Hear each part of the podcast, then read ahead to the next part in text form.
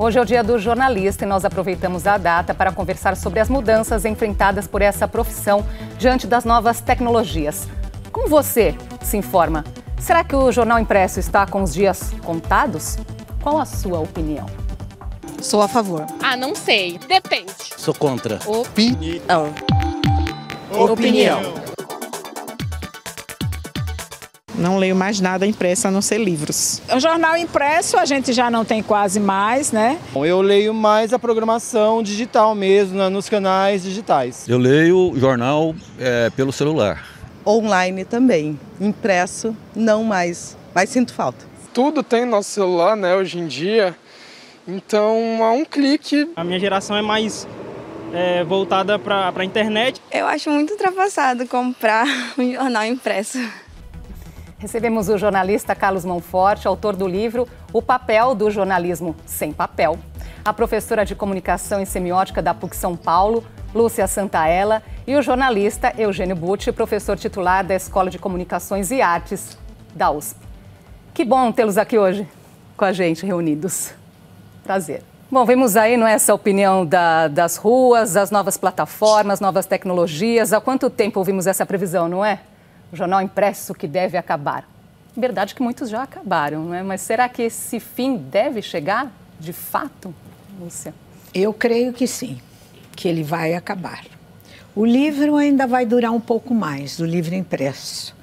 Mas eu evito entrar nesse frenesi de, futuro, de futurologia, porque nós estamos com tantos problemas no presente que às vezes ficar pensando o que vai acontecer no futuro nos afasta do enfrentamento dos dilemas que são muitos. Lute.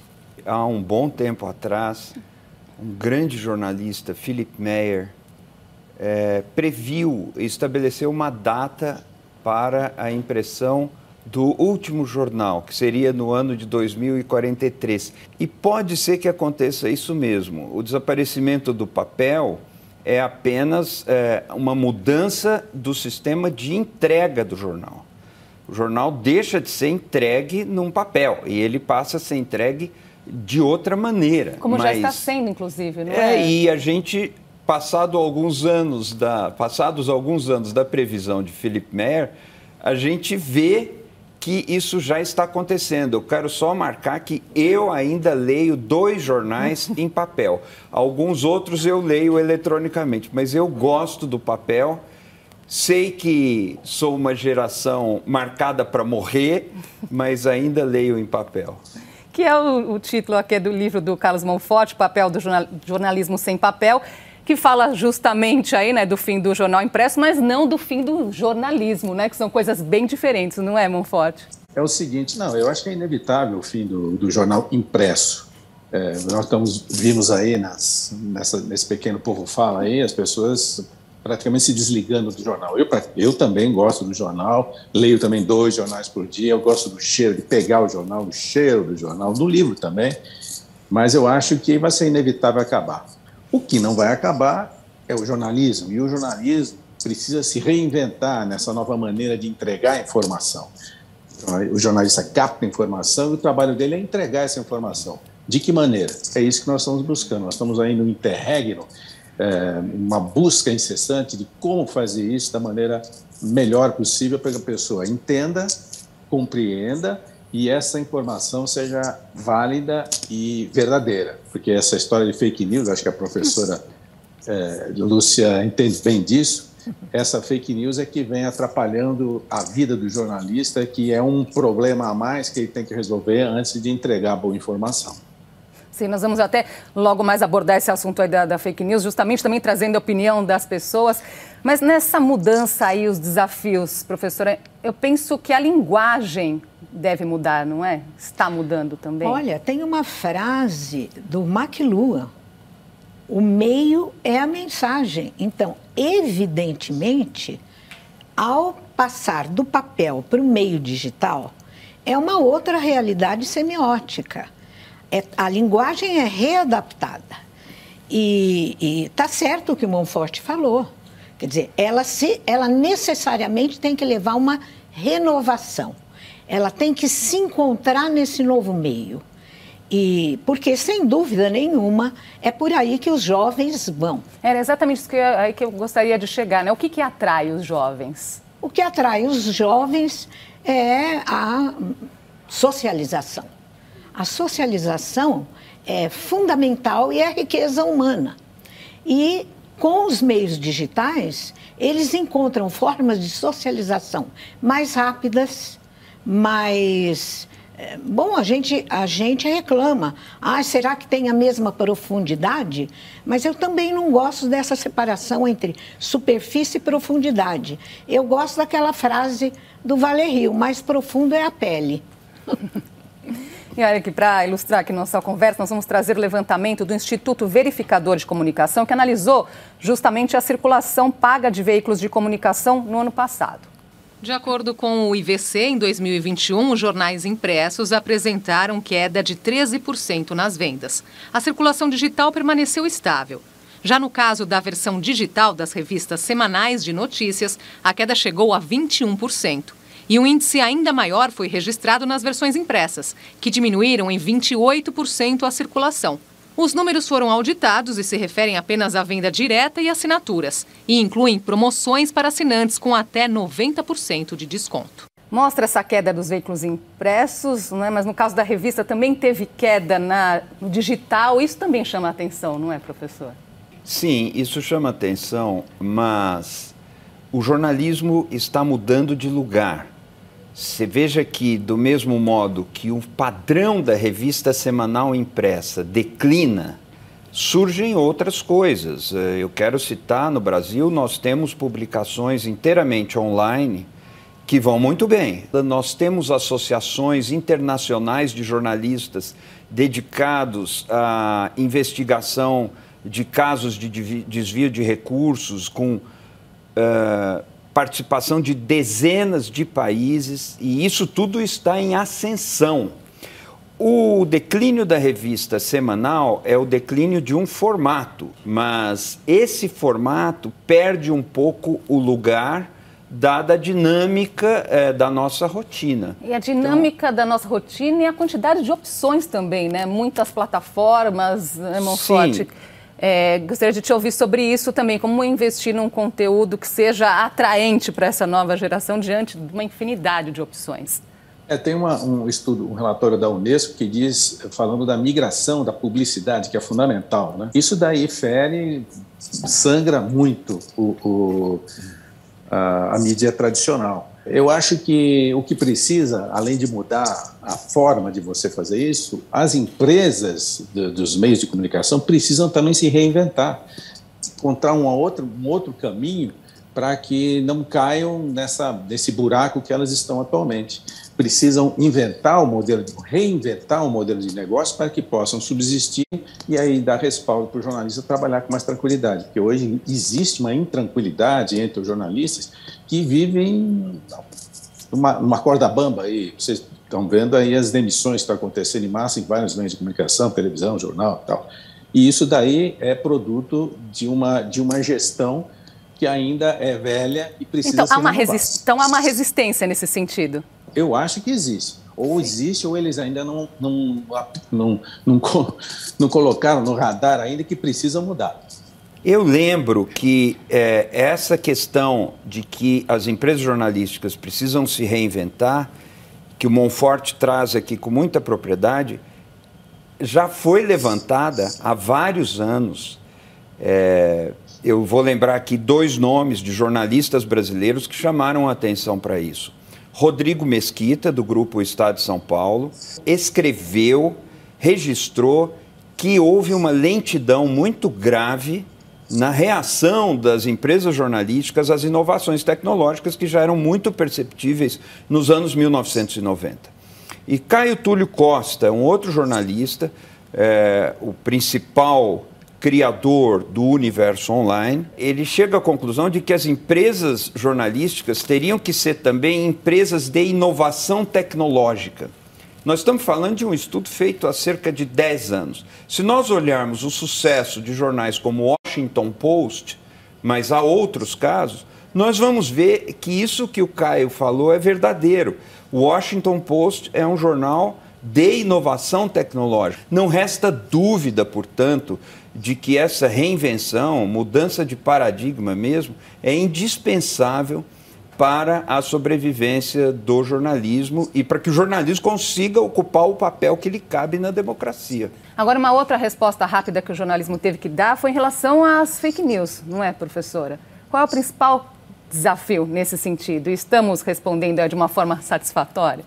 Olha, eu, eu escrevi um livro em, em 18, atualizei agora em 21, estou dando um curso sobre fake news e estou cada dia mais impressionada. Nenhum ser vivo, nem ratos, nem coelhos, proliferam com a mesma rapidez com que as fake news proliferam. O jornalismo nunca foi tão fundamental quanto agora. Eu não tenho formação em jornalismo, mas quando comecei a trabalhar com as fake news, eu me aproximei deste mundo. Então, é, ele é fundamental, mas relacionando a uma ecologia midiática na qual nós vivemos, o Monfort mencionou, por exemplo, a publicidade. Tudo hoje migrou para o mundo digital. Então, o que acaba acontecendo é que se cria uma horizontalidade e uma desdiferenciação. Uh, renovar o jornalismo hoje significa criar para ele um relevo. Essa é a grande novidade que o jornalismo tem que introduzir nessa ecologia midiática. Um relevo de garantia da confiabilidade, porque é isso que nós estamos perdendo.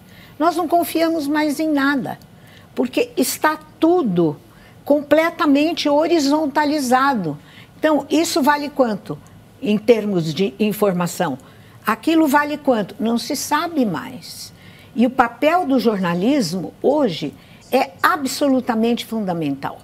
Porque o jornalismo é aquele que faz a mediação da realidade para nós. Até porque é nesse universo aí que surgem as agências de checagem, né? Quando a pessoa fica em dúvida, vai ali checar para ver será que é né, verdade, será que é fato, será que é falso e quem é que faz esse papel? É o jornalista também, não é, Bud? Com certeza. É, o crescimento das agências de checagem, nós temos várias. É, no Brasil, nós temos algumas brilhantes. Está associado, esse crescimento das agências de checagem está associado, inclusive, a ações de ordem pública, da gestão do Estado para repor as coisas no lugar. Políticas públicas que assegurem o direito à informação do cidadão.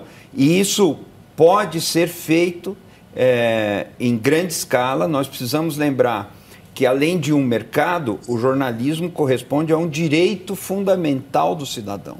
E existem várias iniciativas de ordem pública, de natureza pública, que trabalham nesse sentido com muita excelência. Eu cito a BBC de Londres. Na Alemanha, nós temos emissoras públicas que cuidam da informação com muita qualidade, que informam, fazem um jornalismo de ponta. Nós estamos aqui numa emissora pública, neste momento, discutindo esse assunto.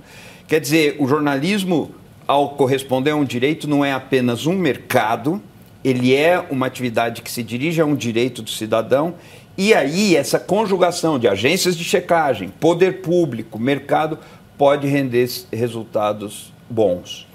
Vou retomar a conversa aqui, voltar a falar sobre fake news, mas antes, ouvir a opinião das ruas sobre esse assunto. Sou a favor. Ah, não sei. Depende. Sou contra. Opinião. Opinião. Todo mundo precisa ficar muito atento a essa questão de, de onde vem aquela informação e se procede ou não. Eu pesquiso outras fontes na internet mesmo. Procedência do site, do, do, do artigo, de quem, principalmente quem escreveu o artigo. Né? Precisa ter um pouquinho de Sherlock, né? Se a notícia ela é dada em vários sites, a, no, é, a chance dessa notícia ser verdadeira é bem maior. Quem está dando muito é porque não está dando nada e está tentando tirar alguma coisa de alguém. Com a internet todo mundo pode postar, todo mundo pode ser repórter. Puxar esse gancho aí, todo mundo, com a internet todo mundo pode postar, todo mundo pode ser repórter é um ponto até que você coloca no seu livro e discute sobre isso, não é, Monforte? Mas até que ponto? Pois é. O Clay Shirby, da Universidade de Nova York, ele fez um livro chamado Lá Vem Todo Mundo. É o poder de, organiza de organização sem organizações. Então é o seguinte, tem um, um, capítulo do livro que é o seguinte, todo, todo mundo é um veículo de comunicação. Quer dizer, então, a partir daí, vale tudo, né? vai além da liberdade de expressão, é a liberdade total e cada um fala o que quer. E é bom, é bom a gente é, esclarecer o seguinte: existe o fato, o fato realmente, a verdade verdadeira que está ali, e existem as interpretações. Hoje está todo mundo interpretando antes do fato, ou junto com o fato, ou dando a sua versão de um fato que aconteceu. Então, o que eu acho, e os dois professores estão aí, podem me elucidar, é que eu acho que tudo parte é, da formação do jornalista. É, é, eu acho que, claro, isso começa antes, já começa no fundamental, o nosso ensino brasileiro é sempre questionado, mas eu acho que a faculdade é fundamental para colocar na cabeça de quem está estudando jornalismo, e hoje tem bastante gente estudando jornalismo, apesar de todas as agruras e todos os obstáculos que estão pondo em cima disso, que, que eles têm que sair da faculdade com uma visão do mundo atual e, e, e com a certeza de que eles têm que retratar o fato como ele é, porque eu acho que, é, contrapondo a fake news, o jornalismo do futuro e o atual também, o que se baseia, aquele que vai ser é, realmente é, acreditado, digamos, é aquele com credibilidade. Então, e uma pessoa falou aí no, nesse, nesse povo fala aí, dizendo que depende da pessoa que está escrevendo. Claro, se a pessoa tem credibilidade, aquele fato é relatado com clareza e veracidade. Né? Eu quero te ouvir sobre isso, professor, até porque a opinião é preciso diferenciar opinião e notícia, não é? Olha, claro, evidente. A, a opinião, a característica dela fundamental é a leviandade. Então, inclusive, a incapacidade de medir as consequências. É, enquanto a formação jornalística te, não é, é aquele que é responsável pela informação os anos 2000 foram anos de euforia, porque finalmente cada um terá o seu lugar de dar opinião, de falar, de, inclusive na época eu chamava as redes de circuitos de afetos, mas eu pensava nos afetos benignos. De repente, o tiro saiu pela culatra.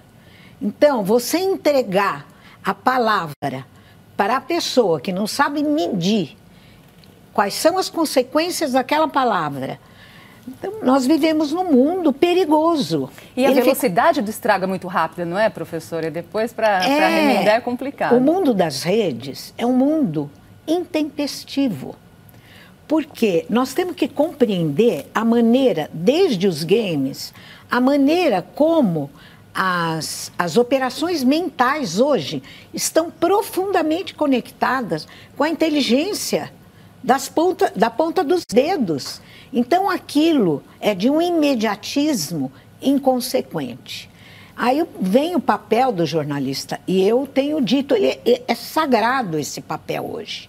Porque a palavra faz a mediação para a interpretação. Porque o fato não é um dado. O fato, ele tem, ele é traduzido pela linguagem.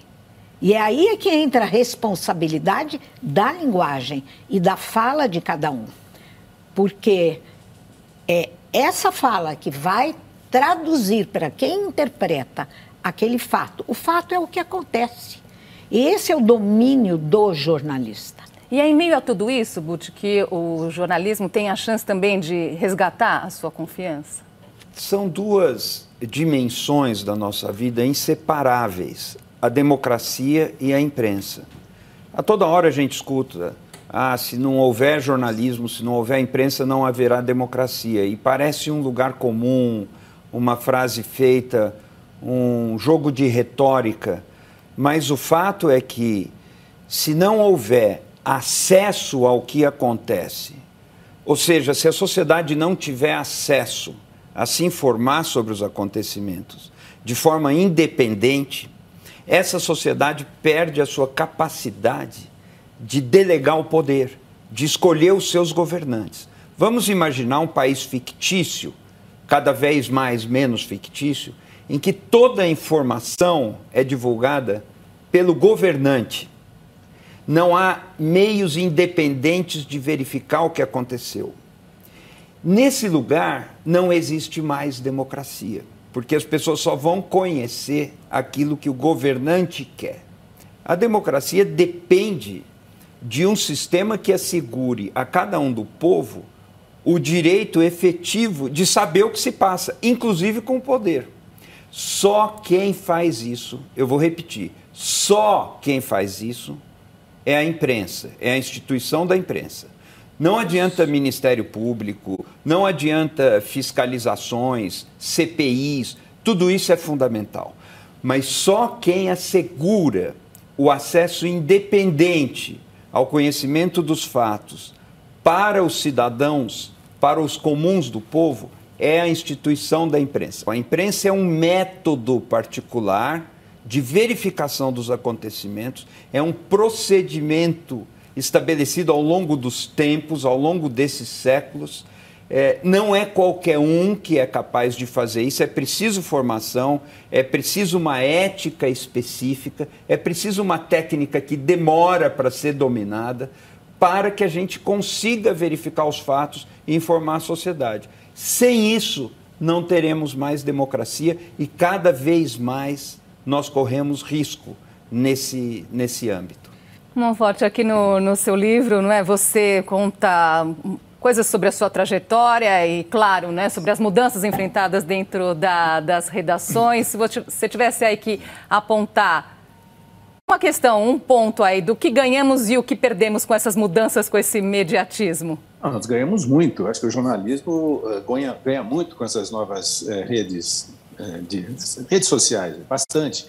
É agilidade, facilidade de informação, você tudo isso você é, é, facilita o trabalho de jornalista. O jornalista que é que é bastante é, sacrificado por vários motivos, é sacrificado pelo tempo, pelas chefias, pelo pensamento do patrão, pelo concorrente. Ele está sempre sob pressão.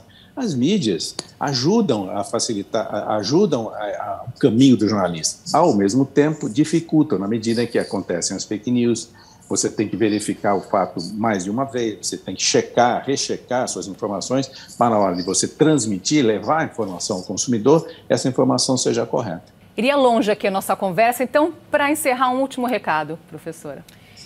Então, uh, um rapaz colocou ali na, na fala né, que vocês coletaram é, que hoje é preciso ser um pouco Sherlock. É.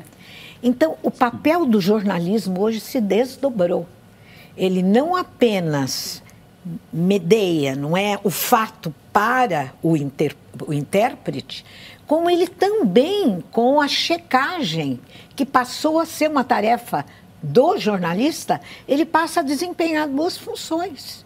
Não apenas ele traduz os fatos como ele veridicamente, com veracidade, como também ele virou um Sherlock.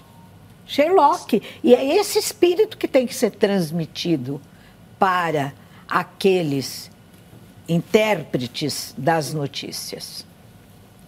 Eu queria lembrar o Dia do Jornalista, 7 de abril. A gente cultiva essa data como um marco na importância da profissão e, e dizer que as pessoas prestem atenção que essa indústria das fake news, a indústria da desinformação, ela tem um lado nessa história. E tem um interesse, né? Ela Muito tem grande. um interesse, é o lado do obscurantismo, o lado da treva, o lado da tirania, do culto de ditadores.